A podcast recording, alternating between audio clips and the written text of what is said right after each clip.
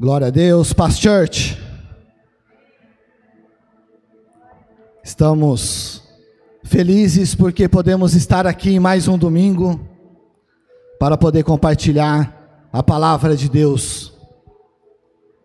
Eu quero começar essa ministração compartilhando com você uma história.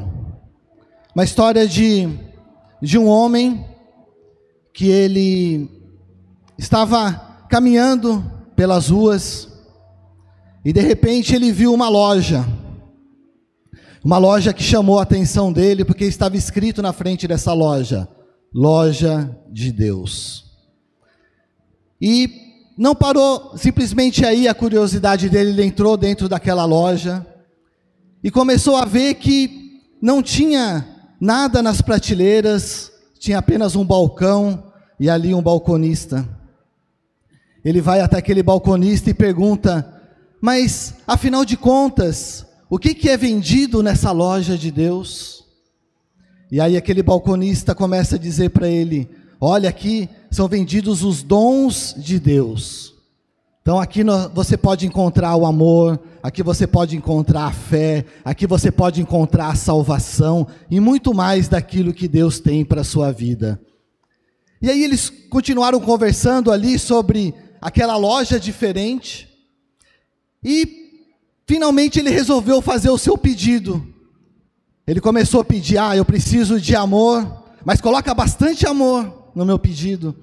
Eu preciso de perdão. Faz o seguinte, coloca todo o perdão que tem aí na loja. E aí quando ele pediu todo esse perdão, ele lembrou de perguntar quanto que aquilo custaria. E aí o balconista fala: "Olha, de todos os itens que tem aqui dentro da loja de Deus, não custa nada, tudo é de graça.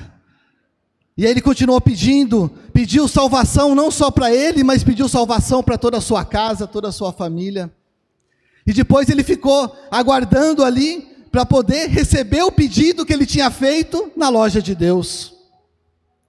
E o balconista sai de uma porta carregando o pacote e quando ele vê o tamanho do pacote, aí que ele fica mais impressionado, porque o pacote cabia no meio da palma da mão do balconista. E aí ele corre até o balconista e fala: Ei, deve ter alguma coisa errada no meu pedido. Eu pedi tantas coisas e olha o tamanho do pacote que você está trazendo. E aí o balconista fala para aquele homem: Te acalma, meu querido. Aqui na loja de Deus, nós não vendemos os frutos, Aqui na loja de Deus, nós só vendemos as sementes. Você vai precisar ter perseverança, ter paciência para pegar essas sementes, para cultivar, para cuidar, para que você possa, lá na frente, ver os frutos de tudo aquilo que Deus pode fazer na sua vida. Isso é uma história. Talvez você não vai encontrar no meio da rua uma loja chamada Loja de Deus, mas tem algo muito interessante nessa história, onde nós vemos como que Deus trabalha na nossa vida. Muitas vezes nós queremos receber tudo pronto, mas Deus tem colocado sementes nas nossas mãos. Eu queria te convidar agora, nesta manhã, a você olhar para a sua mão e começar a lembrar de todas as sementes que Deus um dia já colocou aí na sua mão. Todas as sementes que um dia você recebeu através das ministrações que são dadas aqui nessa igreja, através de palavras que você recebeu na célula dentro da sua casa, através de sementes que você recebeu dos seus pais, de pessoas que tinham esse conhecimento de Deus e colocaram sementes nas suas mãos. E o que nós temos feito com essas sementes? Como nós temos cuidado destas sementes? Eu quero iniciar essa ministração te desafiando a você não desistir, a você ter sonhos para estas sementes. Porque quando nós plantamos uma semente, nós já podemos imaginar como que vai ser aquela planta, como que vai ser aquela árvore, como que vão ser os frutos. Tem pessoas que já começam a sentir o sabor dos frutos daquela semente que está plantando. Eu quero que você possa sentir também o amor de Deus que você está plantando, a fé que você está plantando, a palavra de Deus que você está semeando na sua vida. E que nós possamos pegar isso como algo importante para as nossas vidas. Você fala, mas por que você está falando tudo isso, pastor? É para que nós possamos sair simplesmente do modo teórico de tudo aquilo que nós vivemos nos domingos, nas reuniões das nossas células, nas reuniões de treinamento aqui às terças-feiras. Porque teve um mês que praticamente todas as ministrações falaram sobre oração. Você saiu daqui com sementes de oração. E eu te pergunto, o que você fez com as sementes de oração que você recebeu? O que isso mudou de forma prática na sua vida? Eu mesmo ministrei aqui sobre as colunas da sabedoria, sete colunas que a sabedoria constrói para que uma casa, uma vida seja fortemente edificada. Você saiu daqui com sete sementes para poder cultivar e plantar na sua casa. O que você fez com essas sementes? Elas chegaram na sua casa, ficaram no meio do caminho, você plantou, você já está vendo aquelas colunas crescerem dentro da sua vida, da sua casa. Neste domingo, eu quero falar sobre sonhos. Sonhos são projetos, são expectativas que estão lá na frente, no futuro. O que, que você tem sonhado ultimamente? Ah, pastor, eu tenho sonhado talvez com esses frutos da loja de Deus que o senhor falou. Não, pastor, lá em casa está difícil, temos passado por momentos de, de desemprego, tem muitas vezes chegado ao ponto de quase faltar. Lá em casa nós estamos precisando de um trabalho, então nós temos sonhado com uma porta de trabalho. Talvez seja a sua saúde. Mais do que nunca nesses dias nós precisamos cuidar da nossa saúde, precisamos estar cuidando da saúde daqueles que estão próximos de nós. Talvez esse seja o seu sonho. Ou ainda o seu sonho pode ser: não, pastor, lá em casa nós estamos trabalhando, a saúde está todo mundo bem, nós temos outros projetos. Tenho sonhos, de repente, de um carro, de uma casa, de mais dinheiro na poupança. Amém por esses sonhos. Mas, como diz o tema dessa ministração de hoje, em Cristo podemos sonhar mais altos. Eu não quero destruir o sonho que você já, já tem aí, mas eu quero que você junto conosco, junto com a liderança dessa igreja, você possa sonhar mais alto. Sonhar os sonhos que Deus tem para você em Cristo Jesus, para que você possa ter como testemunhar das maravilhas que Deus tem feito na sua vida. Testemunhar de como Deus tem sido bondoso, como que Deus tem sido misericordioso, como que a graça de Deus tem se derramado sobre a sua vida. Eu tenho certeza que grandes coisas o Senhor já tem feito no meio da igreja, amém? Mas eu também creio que muito mais Ele pode fazer. Quantos creem nisso? Então eu quero te convidar nesta manhã a você abrir Salmos de número 126.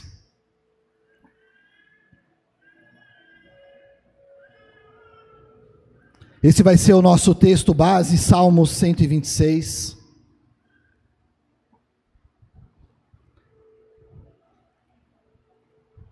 Pastor, onde fica os Salmos? Pega a sua Bíblia, mira mais ou menos na metade aí, abre. Se você não cair em Salmos, você deve bater na trave e cair ali em Provérbios, né? Você volta um pouquinho, você vai encontrar aí os livros de Salmos, e aí você encontra o capítulo de número 126. Nós vamos ler todos esses seis capítulos do Salmo 126, que assim diz: Quando o Senhor trouxe os cativos de volta de Sião, foi como um sonho. Então, a nossa boca encheu-se de riso e a nossa língua de cantos de alegria. Até as outras nações diziam: O Senhor fez coisas grandiosas por este povo. Sim, coisas grandes fez o Senhor por nós, por isso estamos alegres. Senhor, restaura-nos, assim como tu enches o leito dos ribeiros do deserto, porque aqueles que semeiam com lágrimas, com cantos de alegria colherão, e aquele que sai chorando enquanto lança a semente, voltará com cantos de alegria, trazendo os seus feixes. Amém, igreja? Um salmo com apenas seis versículos, mas que trazem grandes lições para a nossa vida. A primeira lição que eu quero colocar aqui nesta manhã, você pode anotar aí, para depois você estar tá compartilhando aquilo que Deus falou com você hoje, nesses próximos dias, lá na sua cela. Ponto número um: o sonho. Quando nós vemos o primeiro versículo que fala: quando o Senhor restaurou a sorte de Sião, ficamos como os que sonham. O tempo que foi, que está tratando este salmo, é aproximadamente 605 a.C., quando ali o povo está retornando do cativeiro da Babilônia, depois de 70 anos ali naquele cativeiro. E o salmista, quando escreve, ele, ele coloca: O Senhor está restaurando a sorte, o Senhor está restaurando a vida, o Senhor está restaurando a alegria. E aí aqueles ficam como os, os que sonham. E aí, como que é esse, como os que sonham? Porque o sonho, como a gente já falou um pouquinho no início, pode ser simplesmente um conjunto de imagens que tem na sua mente, principalmente quando você está dormindo, algumas sensações que você tem que começa na sua mente, mas até acaba produzindo algumas outras reações no seu corpo. E quanto mais nós acreditamos neste sonho, nós vamos vendo que esse sonho pode ser real. Nós vamos vendo que é possível também sonhar acordado. Porque um sonho, quando eu estava refletindo sobre isso, eu vi que ele tem dois extremos. Nós temos o primeiro extremo que um sonho, quando você compartilha com alguém, alguém pode falar assim: "Ah, isso é impossível". E como a gente fica triste quando a gente compartilha o sonho com alguém, e aquela pessoa fala: Ih, você está viajando, você está sonhando, você está no mundo da lua, isso é impossível. Nesse mesmo extremo do impossível, talvez nós podemos encontrar uma ilusão, ou seja, não, é apenas no, no ambiente do sonho, eu não vou conseguir transformar isso em realidade. E ainda nesse extremo nós encontramos o irreal, ou seja, aquilo que Está tão longe que eu não vou conseguir alcançar. Esse é um extremo do sonho. O impossível, a ilusão e o irreal. Mas Deus, quando nós colocamos os nossos sonhos diante dele e vemos os sonhos que Deus tem para nós, Deus não trabalha nesse extremo, ele vai trabalhar num outro, num outro, onde tem esperança, no outro extremo, onde tem fé, e no outro extremo, onde tem uma visão. Visão, esperança e fé. Porque Deus, Ele quer que nós estejamos sonhando, porque isso é a base da nossa fé. Ele fala que a fé é a certeza daquilo que nós ainda não conseguimos ver, ou seja, eu já tenho que começar a sonhar daquilo que eu quero ver, daquilo que eu quero ser, daquilo que eu quero ter e, da, e de onde eu quero estar. Onde você quer chegar? O que você quer ser? O que você quer ter? Você já começou a sonhar? Já começou a perguntar para Deus se esse sonho está alinhado com os sonhos que Ele tem para a sua vida? Ou você vai querer continuar ficando naquele outro extremo do irreal, da ilusão e daquilo que é impossível para os homens? Deus quer te colocar nesse patamar mais alto, onde o irreal se transforma em real, a ilusão se transforma em visão, e o impossível se transforma em possível, porque para o nosso Deus não há impossíveis. E o sonho é algo que você pode até compartilhar com outras pessoas, eles vão muitas vezes sonhar junto contigo, mas você precisa ter os teus sonhos. Você não pode viver simplesmente sonhando os sonhos de outras pessoas. Nós precisamos ter os nossos sonhos, saber para onde nós queremos ir, para que nós possamos encontrar aquela alegria que nós vimos nesse primeiro versículo.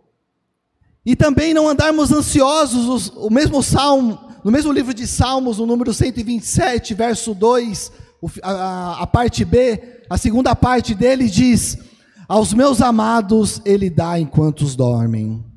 Quantos são amados de Deus aqui? Deus tem te dado enquanto você dorme. Isso aqui é uma palavra que nos ajuda a não ter ansiedade, porque muitas vezes a gente fala para uma pessoa: olha, você tem que sonhar. Ela se empenha tanto em sonhar que ela traz junto com o sonho uma ansiedade, um desespero, uma angústia, e quer que aquilo aconteça muito rápido. Ela não tenha o tempo e não tem a percepção de saber que aquela semente que nós estamos começando a sonhar, nós precisamos de um tempo para que ela possa crescer e dar frutos. Então Deus não quer que nós estejamos ansiosos, Ele quer que nós descansemos nele. E por isso que esse versículo fala: enquanto nós dormimos, enquanto nós descansamos no Senhor, Ele está nos dando ele está trabalhando, Ele está fazendo com que aquela semente que nós estamos cultivando, o nosso sonho, ele comece a se tornar uma realidade. E nesse Salmo 126, o povo está alegre, com risos de liberdade, voltando para casa depois de 70 anos na escravidão.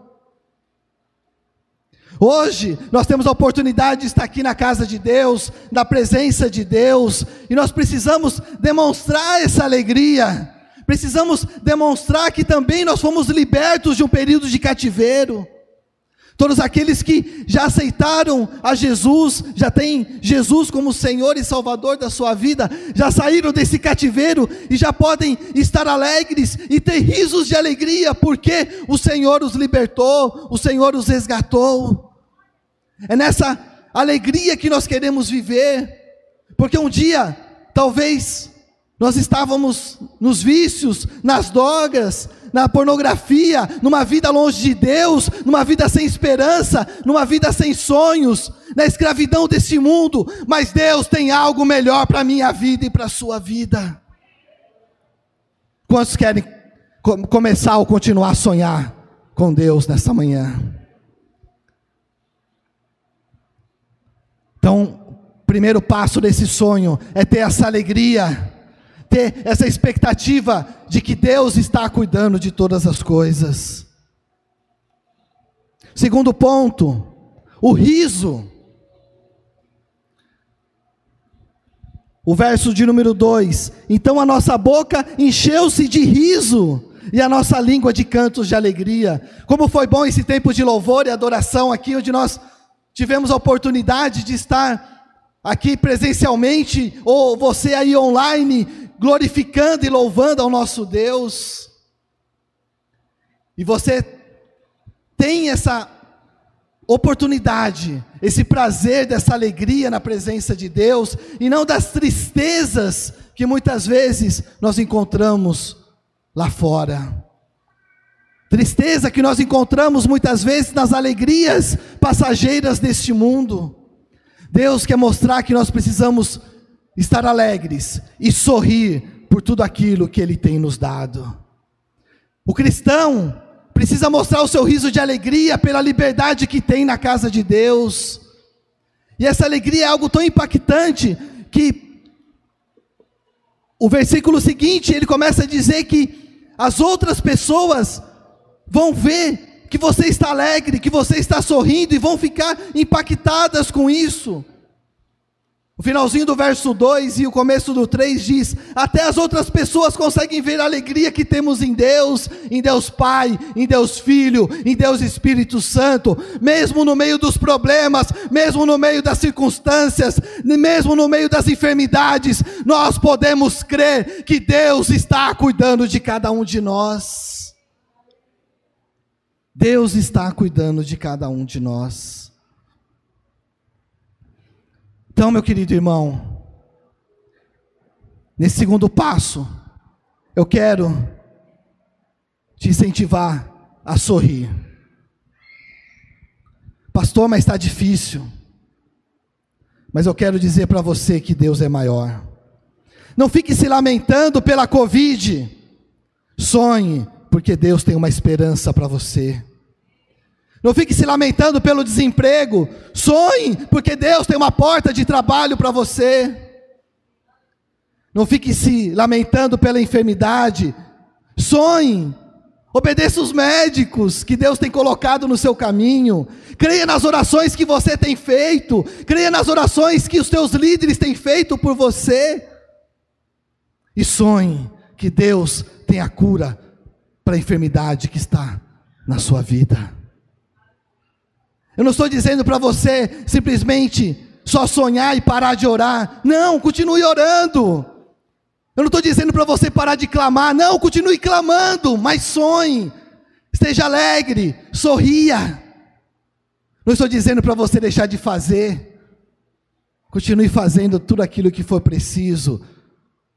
Mas esteja alegre, sorria e sonhe. Sonhe os sonhos que Deus tem para você. Porque somente em Cristo Jesus nós podemos encontrar as respostas que temos buscado. Somente em Cristo Jesus nós podemos encontrar a verdadeira paz. Lá em João 16, 33 diz: Jesus dizendo algumas coisas para que nele nós possamos ter essa paz. Neste mundo nós teremos aflições. Jesus está dizendo que nós iríamos passar então não posso chegar aqui e falar, olha, de repente tudo vai passar, vai ficar longe de você. Não, Jesus falou assim: nós vamos passar por algumas aflições, mas Ele tem uma promessa com tudo. Ele fala: tenham ânimo, estejam alegres, sorriam, acreditem, sonhem, porque Ele venceu o mundo por você, e você pode vencer o mundo por Ele. E Ele fez isso para que você tivesse alegria e pudesse sonhar, pudesse ter a esperança, pudesse ter a fé de dias melhores.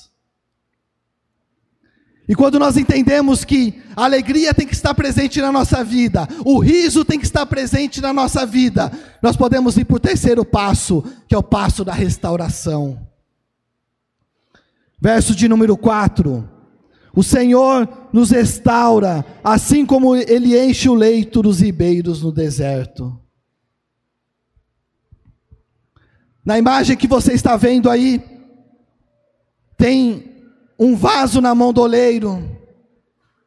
Lá em Jeremias capítulo 18, do verso de 1 a 6, quando Jeremias ele vai até a casa do oleiro, vê essa imagem, ali do oleiro trabalhando o vaso naquela roda, e de repente aquele vaso ele se quebra, começa a se estragar nas mãos do oleiro, mas ele o refaz, ele molda outro vaso de acordo com a sua vontade, ele faz um desenho todo especial para aquele vaso.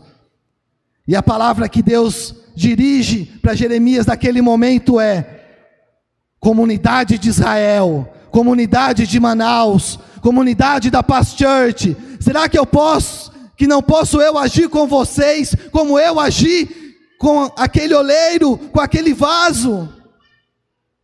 Nós precisamos nos deixar ficar como o barro nas mãos do oleiro, porque assim Deus vai começar a restaurar a nossa vida. Nós precisamos deixar Deus a curar as feridas a renovar as nossas vidas, as nossas famílias e principalmente os nossos sonhos. Mas para isso nós precisamos nos deixar moldar. Nós precisamos deixar que Deus faça tudo aquilo que eu não posso fazer na minha vida. Às vezes é muito fácil a gente dizer um não para as coisas de Deus. Nós dizemos não para a nossa liderança, para os nossos discipuladores, para os nossos pais, para os nossos irmãos em Cristo. Ah, não, não, não vai dar para fazer, não tenho tempo para fazer, eu não consigo fazer, eu não estou capacitado para fazer. Deus está te dizendo nessa manhã: Deixa Deus te usar, porque Ele vai te moldar, Ele vai fazer, Ele vai te capacitar através do Espírito Santo, através de tudo aquilo que Deus tem colocado diante de você, das ministrações nesses cultos, nas reuniões da célula, na escola ministerial, no Tadel, e tudo aquilo que você precisa para que você possa fazer a obra de Deus. Mas não vai ser simplesmente pela sua força, vai ser porque Deus está te capacitando. Mas nós só chegamos nesse estágio quando nós nos colocamos como aquele vaso na roda e deixamos Deus trabalhar em nossa vida. Uma mensagem para você nessa manhã. Deixa Deus fazer a parte dele na sua vida. Fala para a pessoa que está do seu lado. Deixe Deus fazer a parte dele na sua vida. Não impeça o agir de Deus na sua vida. Essa semana eu ouvi uma frase que dizia assim: quando o homem quer fazer, ele encontra o caminho para poder chegar onde ele quer. Quando o homem quer fazer, ele encontra um caminho para poder fazer, para poder chegar. Agora, quando o homem não quer, ele encontra desculpas para não fazer e para não chegar. Que homem, que mulher que nós queremos ser? Aquele que vai encontrar os caminhos de Deus para poder fazer? Ou aquele que vai continuar dando desculpas? Eu creio numa igreja que quer encontrar os caminhos de Deus, quer encontrar o sonho de Deus na sua vida, quer encontrar a maneira de poder ser restaurado para poder ajudar Deus restaurar outras pessoas. Quantos têm esse mesmo sonho? Aleluia. E não se preocupe sobre o que está acontecendo na sua vida agora. Nós vivemos a cada dia as promessas de Deus. Em 1 Coríntios capítulo 10, verso 13, 1 Coríntios 10, 13 diz: Não sobreveio a vocês tentação que não fossem comum aos homens. E Deus é fiel, Ele não vai permitir que vocês sejam tentados além do que podem suportar. Deus não vai permitir que você seja tentado além daquilo que você não pode suportar. E, mas ainda assim, quando forem tentados, Ele lhes providenciará um escape para que vocês possam suportar. Isso que você está passando, Deus sabe que você pode suportar. Deus é quem te sustenta. Quando nós pensamos que já estamos caindo, que não tem mais jeito, Deus nos segura pelas mãos, nos segura pelos braços e nos ajuda a caminhar for preciso, Ele nos pega no, no colo e nos carrega. Deus cuida das nossas vidas. E muitas vezes nós não conseguimos reconhecer isso, e é muito mais fácil ficar encontrando desculpas, ou ficar reclamando até do próprio Deus: Deus, por que, que isso está acontecendo na minha vida? Deus está trabalhando no vaso que é a sua vida. Deus está trabalhando no vaso que é a sua vida, para que você possa estar suportando muito mais, para que você possa estar sendo capacitado. Ainda em 2 Coríntios 4,17 diz: Pois esses nossos sofrimentos são leves e momentâneos, e estão produzindo para nós uma glória eterna que pesa mais do que todos esses sofrimentos.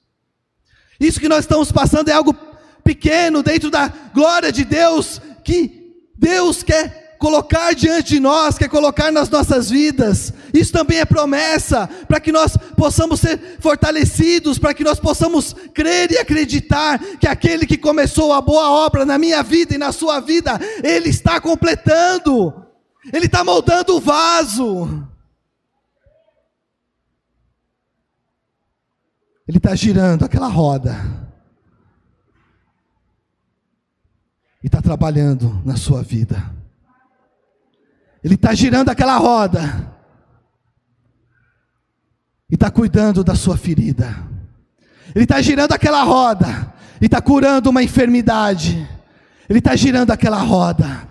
E está te trazendo a revelação dos sonhos que Ele tem para você e para sua família. Em Deus temos sonhos maiores. Em Deus, somente em Deus, nós podemos encontrar uma recompensa, que é o quarto ponto. Então, se estamos alegres, se estamos sorrindo e se estamos restaurados, nós já podemos enxergar a, a recompensa que Deus tem para cada um de nós. Do texto que nós lemos, o verso 5 e 6 diz: Aqueles que semeiam com lágrimas, com cantos de alegria colherão. Aqueles que saem chorando, enquanto lança semente, voltará com cantos de alegria, trazendo os feixes, trazendo as recompensas. Salmos 30, verso 5, parte final diz em uma promessa, né, que esse choro, ele pode durar uma noite, mas alegria vem pela manhã. Quantos creem nisso? Pastor só fala que tem que ter alegria, que tem que ter o sorriso, mas eu só vejo o choro. Decida a querer ter alegria e querer ter o sorriso, porque Deus está trabalhando enquanto você dorme. Deus vai cumprir essa promessa na sua vida, que esse choro já vai acabar e a alegria está para chegar na sua vida e na sua família. Quantos creem nisso? Dá uma salva de palmas para Jesus.